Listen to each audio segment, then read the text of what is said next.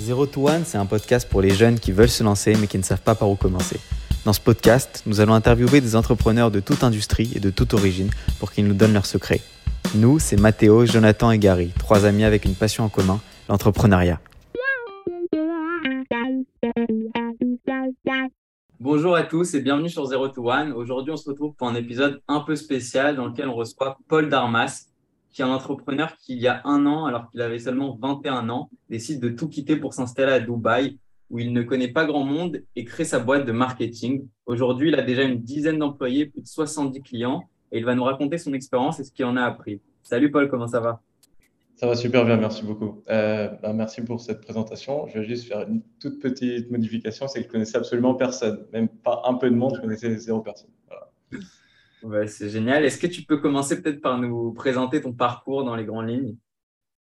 Oui, bien sûr. Alors, j'ai commencé à travailler très tôt, euh, quelques mois après le bac, euh, dans une entreprise du bâtiment en Ile-de-France. Alors, ça n'a rien à voir avec ce que je fais actuellement, même si j'avais certaines de mes, de mes tâches étaient liées au community management et à la communication de manière plus générale.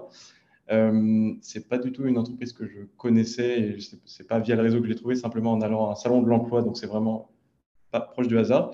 J'y suis resté pas loin de deux ans.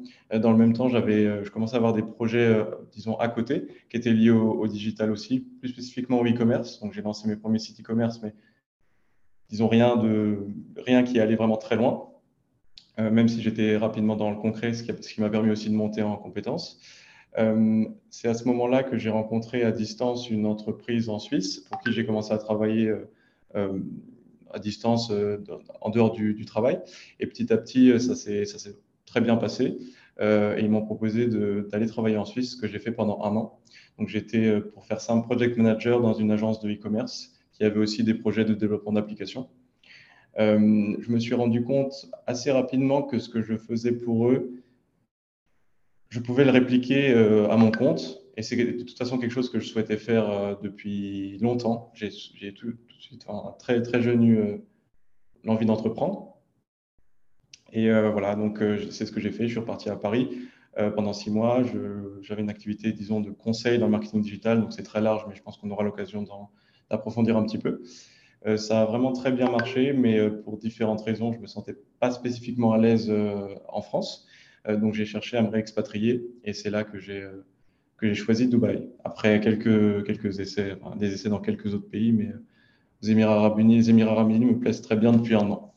Est-ce que tu peux nous définir euh, ce qu'est le marketing? Donc, en fait, qu'est-ce qu'une campagne marketing et quelles sont les, différentes formes de, marketing qui existent aujourd'hui? Alors, je vais, me, concentrer sur ce que je connais le mieux, disons, euh, qui est le marketing digital. Euh, parce que le marketing de manière globale, certaines agences gèrent le marketing, disons, 360, donc de manière plus globale, pas uniquement le digital, mais aussi du print et, plus. Nous, on se concentre vraiment sur le digital. Donc, on a plusieurs types de campagnes euh, et ça dépend vraiment. Chaque campagne est unique par rapport aux besoins du client, à, ses moyens, au marché également, parce qu'on travaille sur plusieurs, sur plusieurs marchés, marché européen, les Émirats arabes unis, les États-Unis aussi. Euh, mais voilà, pour répondre à ta question, on a des campagnes de publicité payantes. Euh, via tous les, disons, les différents, différents canaux d'acquisition connus, Facebook, Instagram, qui sont réunis ensemble sous, sous Meta, Google Ads, euh, YouTube, Snapchat, TikTok, en fait toutes les plateformes sur lesquelles euh, quand, un particulier, euh, n'importe quel utilisateur voit des pubs, il y a forcément derrière un, gestionnaire de publicité sur lequel les annonceurs peuvent créer des campagnes.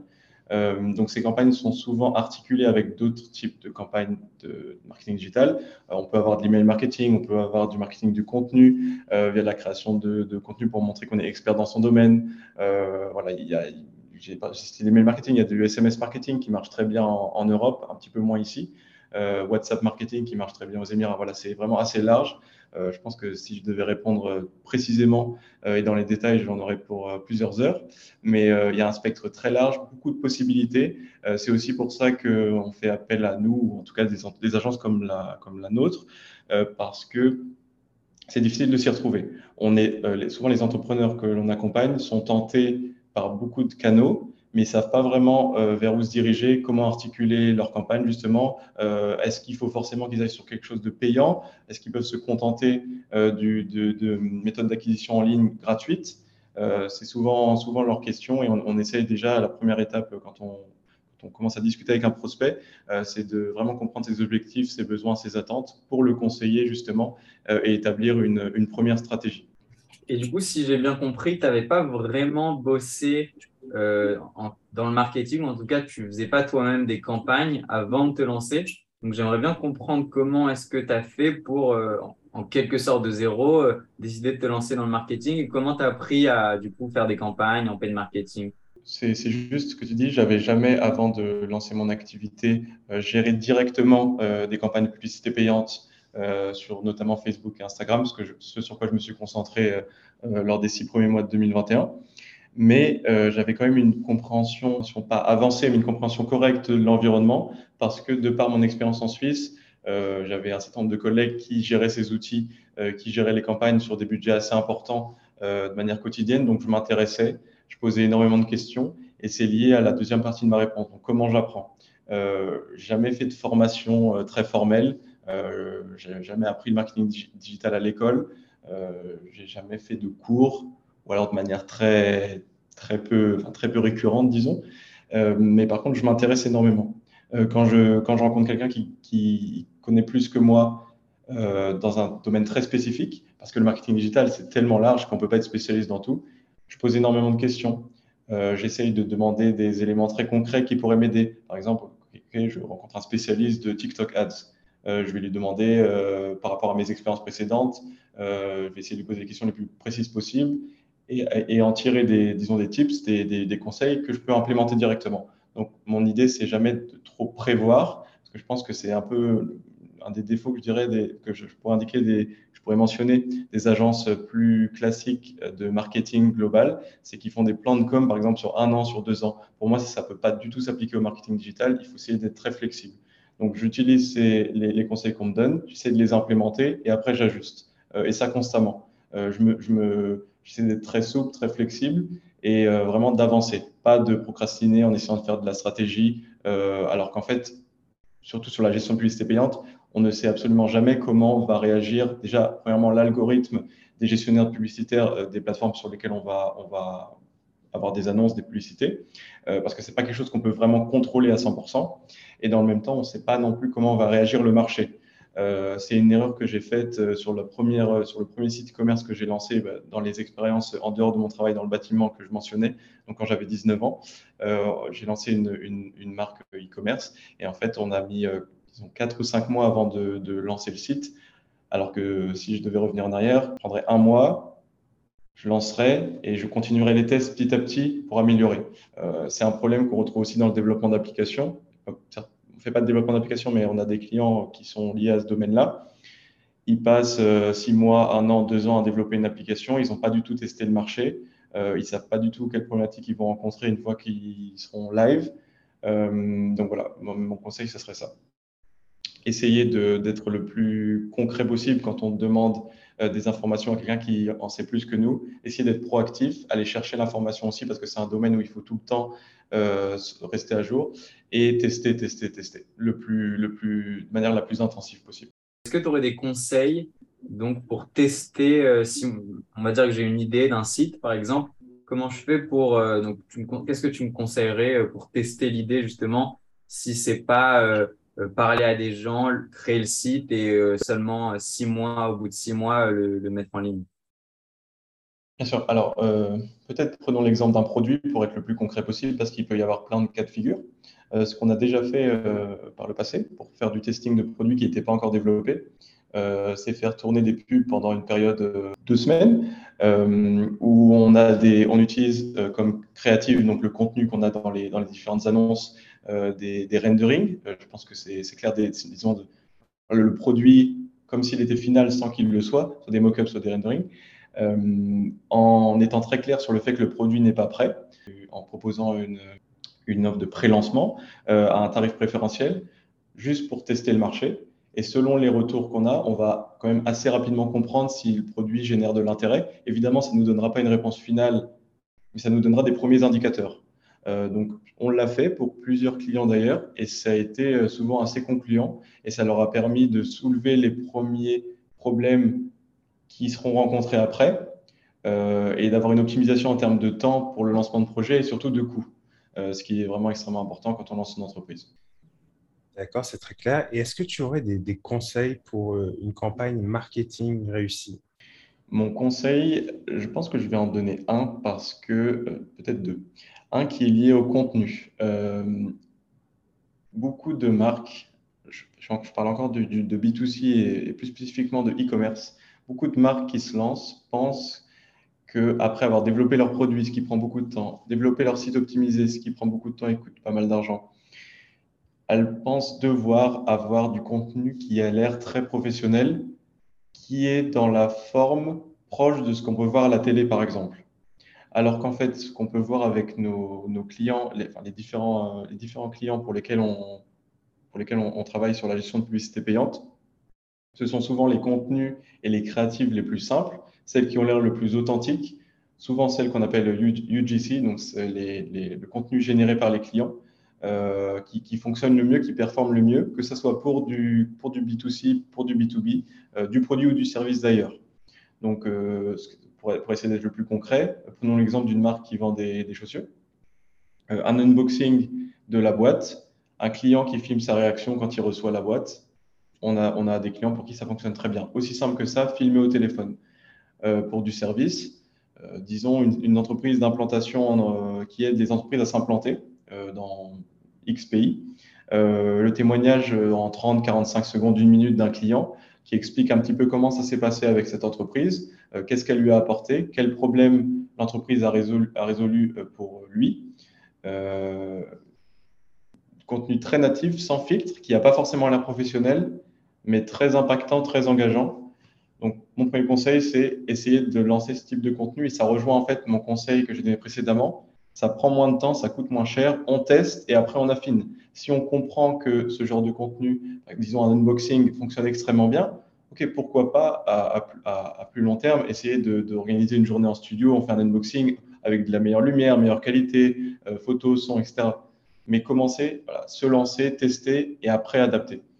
Euh, mon deuxième conseil, ça, rejoint le point que je viens de mentionner, ne pas croire que quand on a une campagne qui ne fonctionne pas, par exemple, sur, prenons l'exemple de Facebook et Instagram, si au bout de deux, trois semaines, on n'a pas de résultat, euh, même, même des délais beaucoup plus courts que ça quand on a l'agilité ou quand on travaille avec une agence, il faut tester autre chose. Euh, l'algorithme, du jour au lendemain, il ne va pas rendre le produit ou le service rentable sur, sur ce canal d'acquisition. Euh, il faut vraiment tester constamment, euh, tester des angles marketing différents, des créatives différentes, de la, le texte des, le texte des, des, publicités qui doit changer aussi, enfin qu'on doit, on doit implémenter des, tests, l'A-B testing constant. c'est quelque chose qu'on fait pour nos clients pour vous donner un ordre d'idée et être le plus concret possible. On teste à minima pour nos clients cinq nouvelles créatives par semaine. Euh, et deux angles marketing. Donc, quand je parle d'angle marketing, c'est euh, différentes façons de présenter le produit, euh, cibler différemment, utiliser un angle marketing différent, tout simplement. Donc, ça serait les deux conseils principaux que je pourrais donner par rapport aux campagnes marketing. Et est-ce que tu as un exemple, du coup, d'une boîte que tu as conseillé où tu as fait plusieurs essais, ça n'a pas forcément marché, après vous avez brainstormé et tu as trouvé le coup, on va dire, de génie marketing qui a fonctionné? Oui, euh, c'est pour une entreprise qui vend des agendas euh, qui permettent d'optimiser la productivité. Euh, ils vendent en grande partie sur Amazon. Ils ont un chiffre d'affaires de plusieurs dizaines de millions de dollars par an. Et ils lançaient leur site sous Shopify, mais leur site en dehors de la marketplace Amazon. Donc pour vendre en direct, à leur clientèle en direct sans intermédiaire il se lançait sur les publicités payantes, donc euh, encore une fois euh, euh, Facebook, Instagram et Google. Pendant un mois et demi, on essayait énormément d'angles différents et, en fait, pas grand-chose ne fonctionnait. Ils n'étaient pas rentables. ils avaient la, disons, la chance d'avoir un budget assez conséquent, donc ils pouvaient, ils voulaient vraiment aller au bout, au bout du processus et savoir si ces canaux d'acquisition pouvaient être rentables pour eux. Et c'est seulement au moment où on a complètement changé euh, d'angle marketing, ou en fait même de, la, façon dont on marketait les produits et qu'on est passé sur euh, de la vente d'un produit unique, donc d'un agenda, agenda ou d'un carnet de notes qu'on vend une fois, à un abonnement. donc que ce soit un abonnement mensuel, trimestriel, annuel. Là, on a vu une différence gigantesque dans les résultats. donc, il fallait y penser, disons. Mais justement, comme tu dis, c'est en brainstormant, en ayant les retours du client, de notre client, des clients finaux, en interne, en, ayant l'avis de tout le monde. Après, voilà, on, a pu trouver cet angle, tester cet angle et ça a fonctionné vraiment rapidement. Donc maintenant, le client utilise toujours cet angle. D'ailleurs, ça, fait, ça, va faire, ça va faire huit mois qu'il est, est, sur cet angle et c'est ce qui fonctionne. Et d'ailleurs, entre-temps, on a réessayé de vendre les, produits euh, à l'unité, mais de façon euh, ponctuelle, euh, en dehors des formules d'abonnement et ça n'a pas fonctionné. Ça n'a pas fonctionné. En fait, si je comprends bien, et je trouve ça super intéressant, j'ai l'impression qu'une campagne marketing, oui, tu peux l'améliorer et la rendre un peu meilleure, mais ce qui compte le plus, au final, ça reste le produit. Et là, dans l'exemple que tu nous as donné, je ne sais pas si c'est le cas euh, souvent ou c'est vraiment un cas spécial, mais au final, ce n'est pas forcément, euh, de ce que je comprends, l'image ou le contenu de la pub que tu as changé, c'est vraiment le produit lui-même. Donc, il faut aussi remettre en cause le produit si une campagne marketing ne marche pas. Ça peut être le cas, mais en fait, c'était les mêmes produits. Euh, exactement les mêmes produits, mais on les vendait d'une façon différente. Au lieu de les vendre en une fois, euh, je donne un exemple très concret, un agenda, disons, à 20 euros, on vendait un abonnement où tous les mois, euh, non pas tous les mois, mais tous les ans, du coup, les, clients seraient, seraient débités de temps. Et il y avait une réduction, évidemment, par rapport, par rapport à si, on l'achète de manière ponctuelle. mais c'est vrai que certaines fois, et ça arrive en fait souvent, on a des entreprises qui, viennent vers nous qui n'ont pas, qui pas encore euh, validé leurs produits par rapport à leur audience ou à leur marché. Et euh, on a beau essayer énormément d'angles différents, ça ne fonctionne pas. Donc, euh, ça peut être plein de raisons, mais il y, a plein de raisons possibles. Et d'ailleurs aussi, c'est pas parce qu'un produit ne fonctionne pas en online, donc avec des, campagnes de marketing digital, qui ne fonctionnera pas en offline, par exemple en magasin, et inversement. Il y a des produits qui fonctionnent extrêmement bien en magasin, mais quand il faut les vendre en ligne, euh, c'est très compliqué. Euh, on pourrait penser par exemple aux chaussures, parce qu'on on, se dit qu'on a envie des essayer, etc. Ce n'est pas le cas, ça marche très bien online. Euh, mais des produits, par exemple comme des parfums, on a eu avec un client des difficultés à le rendre rentable en ligne, alors qu'en offline, il fonctionne extrêmement bien. Ils avaient des volumes très importants tu, nous as dit que tu apprends, euh, tu apprends beaucoup en, faisant. Donc, ça paraît assez risqué comme, comme méthode. quoi. Est-ce que tu peux, tu peux nous dire euh, à nous, à nos auditeurs, comment tu, tu mesures les risques que tu prends? Bien sûr. Alors, je segmenterai un petit peu ta question. Euh, je prends plus de risques pour mon business que le business de mes clients. Évidemment, quand on, offre un service de gestion de publicité, de, gestion payante à nos clients, euh, on essaie d'être plus conservateur, vraiment de se baser euh, sur nos expériences précédentes, sur ce qu'on fait euh, au moment donné avec d'autres clients qui ont ou pas des similitudes dans leurs produits, leurs services ou le, marché sur lequel ils, sont présents. Par contre, c'est vrai que par rapport à mon business et mon activité, je prends pas mal de risques. Mais pour moi, les risques sont sont, sont pas toujours mesurés, mais j'ai pas vraiment peur des conséquences euh, si ça se passait mal. Euh, si on prend l'exemple le, plus, parlant, le fait que j'ai déménagé aux Émirats Arabes Unis il y a un an alors que je connaissais personne et que j'étais pas encore certain de l'activité que j'allais, euh, des, différents services que j'allais proposer, en fait, je risquais rien. Je, risquais de passer quelques mois dans un pays dans lequel j'étais allé une fois pendant dix jours, de connaître 20 ou 30 personnes en plus, d'avoir perdu un peu du capital que j'avais pu créer en travaillant mes 18 ans, et je serais sorti grandi de cette expérience. C'est ce que je me dis aussi euh, pour mon business, mais toujours maintenant, sans regarder euh, derrière, mais en regardant devant, devant nous, disons. Euh, j'ai envie d'ouvrir en Suisse l'agence, qui est uniquement pour l'instant aux Émirats arabes unis. Je sais que c'est risqué. je sais qu'il y a une bonne part de chance pour que j'engage bonne partie de notre trésorerie là-dessus et je peux difficilement mesurer euh, le pourcentage de chances de réussite. Mais pour moi, on aura essayé. Je pense que c'est une bonne, une bonne décision à prendre. Et qu'est-ce qu'on a à perdre en fait? Euh, On sait qu'on a notre base de clients aux Émirats arabes unis. On est rentable aux Émirats arabes unis. On peut, il n'y a, a, que des bénéfices. Au pire, on aura appris et euh, dans euh, 1, 2, 5 ans, quand on voudra ouvrir sur un autre marché ou, retenter, disons, d'ouvrir sur, le marché suisse, on aura plus d'expérience, on saura quel piège éviter et ça nous aura fait de toute façon grandir. Quand je dis nous, c'est moi et les différentes personnes qui peuvent être amenées à m'accompagner. Je reprends le point par rapport à nos clients. Euh, encore une fois, même si on ne fait pas que ça, hein, j'en parle beaucoup, mais de la gestion de publicité payante, en fait, on dépense quand même l'argent de nos clients. Donc, c'est très spécifique, euh, disons, comme, euh, comme relation. Il y a assez peu de services où on dépense l'argent de ses clients. Euh, donc, on doit quand même être pas conservateur parce que, comme je vous disais, notre méthode, c'est quand même d'avoir un niveau de testing assez intensif. Mais là, on se base le moins possible sur des intuitions et le plus possible sur du concret. C'est aussi l'avantage d'une agence. On a un spectre vraiment large de clients et on utilise ce qui fonctionne pour certains avec les autres et on élimine aussi certaines pistes. Donc, ça nous permet, euh, au final, d'assez rarement partir vers des pistes qui ne donnent vraiment rien. Donc voilà, la gestion du risque est au final pas plutôt mesurée, même si euh, je ne retire pas ma, phrase sur le fait qu'il vaut, il vaut mieux tester et appliquer et s'adapter que de, que de planifier constamment. Pour revenir à ton arrivée à Dubaï, tu nous as dit, tu nous as dit qu'en arrivant à Dubaï, tu connaissais personne. Comment tu as fait pour, euh, pour obtenir tes premiers clients dans une ville où tu connaissais personne euh, Tu étais, vraiment livré à toi-même? Alors, la première fois que je suis allé à Dubaï, euh, c'était vraiment euh, voilà, il, y a, il y a 12 mois. Et j'avais quatre rendez-vous, euh, uniquement avec des quatre, rendez-vous de prévus, uniquement à des entreprises qui aident à s'implanter. Au final, j'en ai choisi une, d'entre elles. Et c'est via cette entreprise que j'ai trouvé ma première cliente ici. Et c'était c'était un, peu, un peu par hasard et plutôt via le réseau. Ils m'ont recommandé parce qu'ils avaient entendu et vu certaines de, mes anciennes expériences. Euh, donc ça s'est fait, comme ça. Euh, et petit à petit, via le réseau, euh, via les références qu'on a été capable de, produire au fil du temps, on, a pu, construire cette base de clients qui, avance, qui croit bien, disons. Et en fait, c'est assez exponentiel parce que nos meilleurs commerciaux sont vraiment nos clients. On est recommandé de manière assez fréquente. Et évidemment, plus on a de clients, plus on a de recommandations.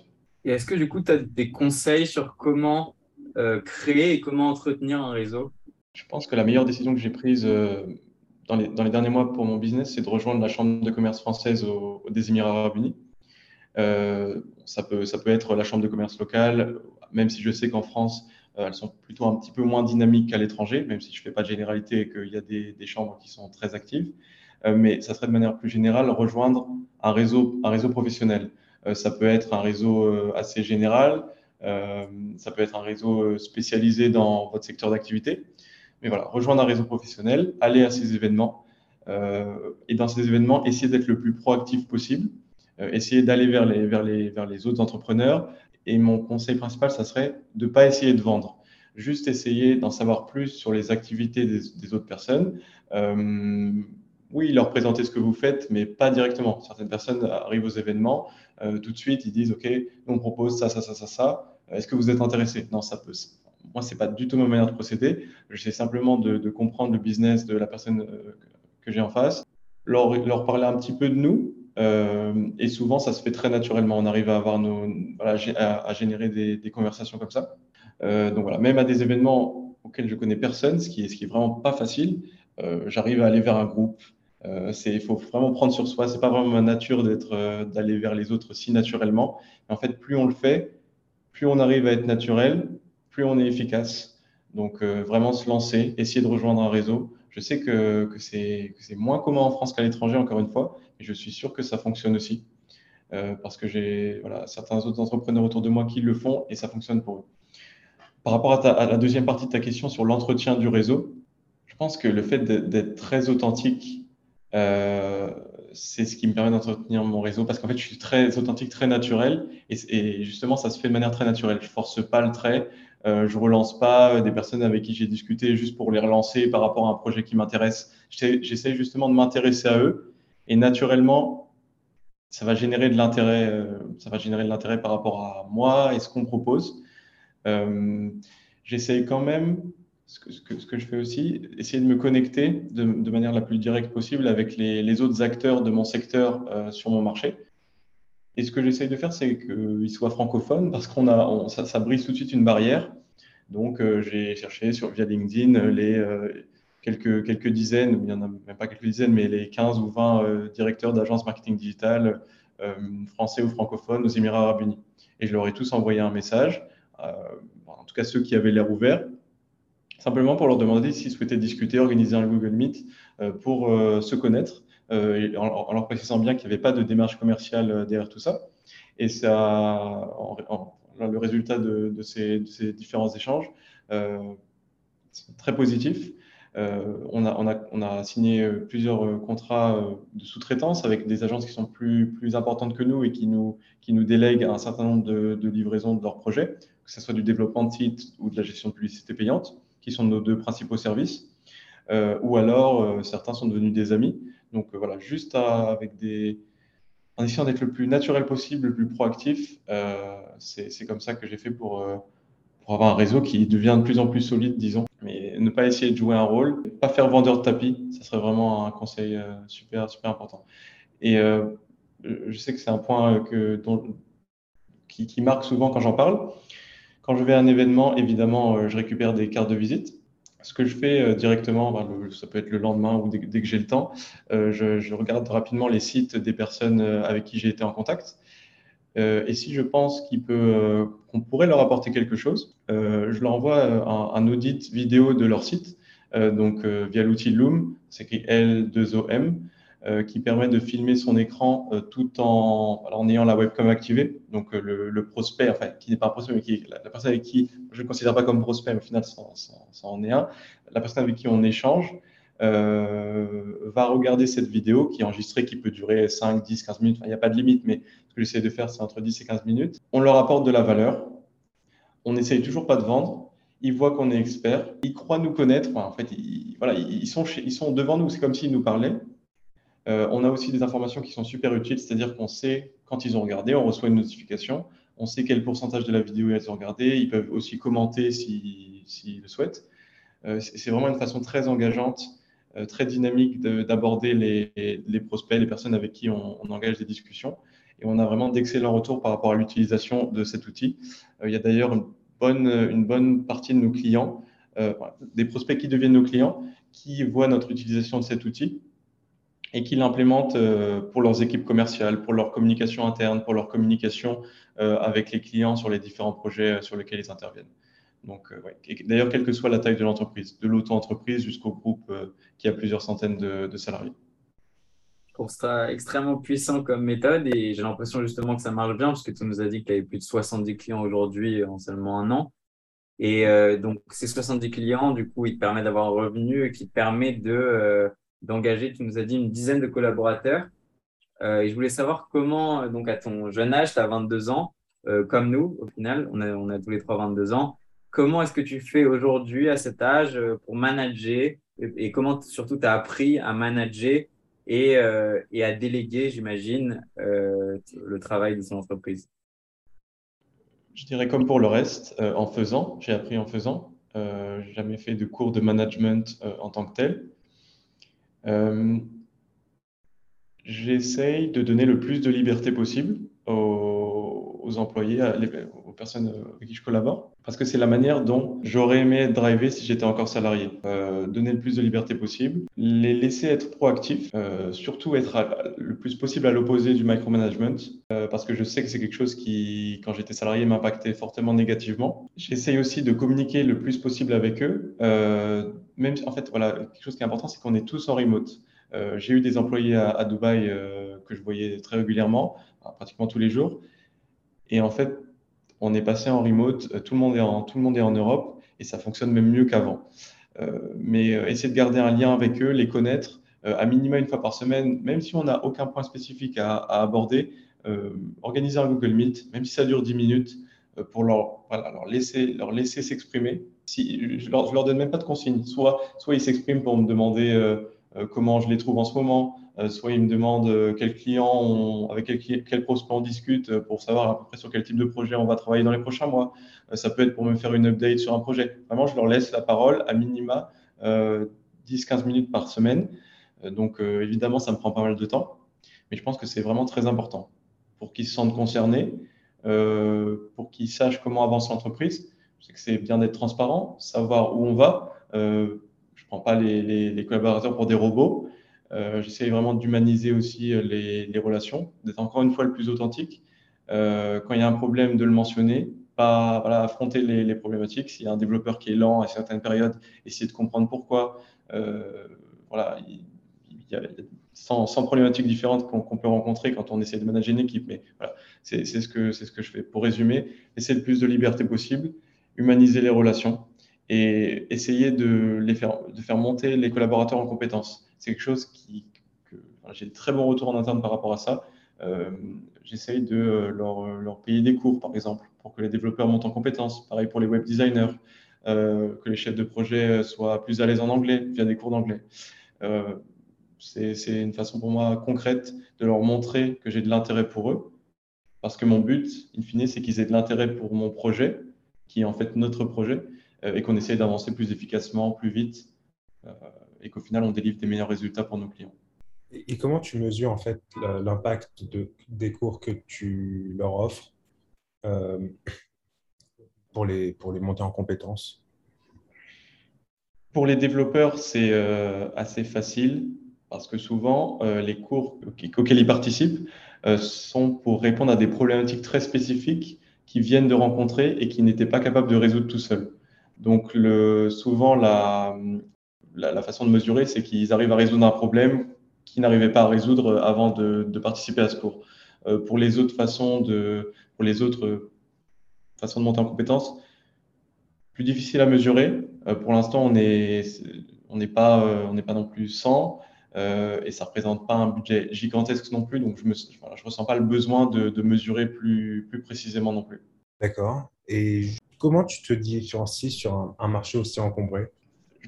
Si on prend les agences de marketing, digital, effectivement, euh, que ce soit en France, spécifiquement à Paris ou, aux Émirats arabes unis et spécifiquement à Dubaï, il y en a énormément en volume, mais en fait, les agences qui délivrent ce qu'ils promettent, qui conseillent vraiment les clients dans l'intérêt du client et pas dans leur propre intérêt, qui sont transparentes dans leur processus, qui sont flexibles, qui essayent de pricer euh, de manière assez juste. Euh, si on prend les éléments que je viens de citer, on élimine, je pense, 90% du marché. Donc, en fait, on est en concurrence avec 10% des, des, entreprises. Et en fait, je n'avais pas fait d'études de marché avant d'arriver, mais je vois que ça fonctionne. plus on avance, plus on a de clients, plus on est recommandé. Donc, même si c'est un marché encombré, on essaie d'avoir un positionnement un petit peu différent des autres et de manière très naturelle, euh, on avance euh, de cette façon-là. Et euh, une question pour, pour Paul, l'entrepreneur. tu te vois où dans 5 ans avec ta boîte et, Alors, ce long terme, en termes de carrière? Déjà géographiquement, euh, je pense pas rester aux Émirats Arabes Unis pendant, pendant 10 ans. évidemment, on sait jamais, on sait jamais comment, comment ça peut évoluer. Je me verrais bien retourner en Europe, spécifiquement en Suisse, vraiment pas en France, parce que j'ai beaucoup aimé mon, mon expérience en, en, Suisse. Et par rapport à mon entreprise, essayer de continuer de grandir, euh, faire grandir l'entreprise le plus possible, voir où sont mes limites, parce que je pense que euh, mes méthodes euh, auront des limites. Même si peut-être que je me trompe et je l'espère, qu'on pourrait être une entreprise qui fait 20 millions de chiffres d'affaires par an.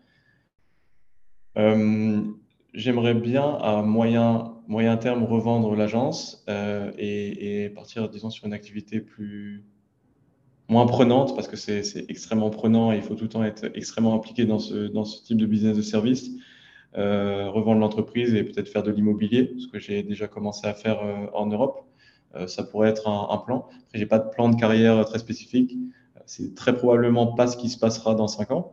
Mais si tu devais me demander maintenant, c'est ce que j'ai en tête. C'est intéressant et je voulais savoir du coup, un peu pour clôturer cet épisode, est-ce sont, quel est ton conseil ou, euh, ou même si tu as une anecdote que tu aimerais transmettre euh, aux auditeurs qui regardent ce podcast et qui ont peut-être envie de se lancer ou de faire comme toi? Encore une fois, c'est pas ma nature, mais aller vers les autres, découvrir des personnes très différentes m'a ouvert tellement de portes que c'est ce que je conseillerais. Souvent, on se limite un petit peu à notre réseau, euh, disons notre zone de confort par rapport à notre réseau. On reste que avec les personnes qu'on connaît, éventuellement avec les amis de ces personnes-là, mais aller vers, vers, euh, vers des entrepreneurs, vers les personnes à qui on a envie de ressembler. Euh, ça peut changer beaucoup de choses. Ça peut vraiment, une rencontre peut, peut changer complètement votre vie, votre business. Bah écoute, merci beaucoup Paul euh, pour ton temps. C'était vraiment des conseils super pratiques. Ça se différencie un peu des, des épisodes qu'on a pu faire auparavant où on avait des entrepreneurs qui étaient euh, peut-être plus avancés ou qui avaient déjà euh, vendu leur boîte. Là, l'avantage, c'est que c'était, tu parlais vraiment au présent. Donc, on a eu des conseils super pratiques je te remercie pour ça. Et on te souhaite beaucoup de chance pour, pour la suite. Merci beaucoup. Merci à vous trois. Euh, D'ailleurs, si des auditeurs souhaitent euh, rentrer en contact pour euh, poser des questions ou autres par rapport au point que j'ai mentionné euh, précédemment, il n'y a vraiment aucun souci. Je suis très ouvert sur LinkedIn. Ce sera la manière la plus simple de, de... LinkedIn, tu peux donner peut-être ton nom complet, comme ça ils, ils trouveront sur LinkedIn. Oui, Paul Darmas, P-A-U-L, D-A-R-M-A-S. Merci à tous d'avoir écouté cet épisode avec Paul Darmas et on vous dit à très bientôt pour un nouvel épisode.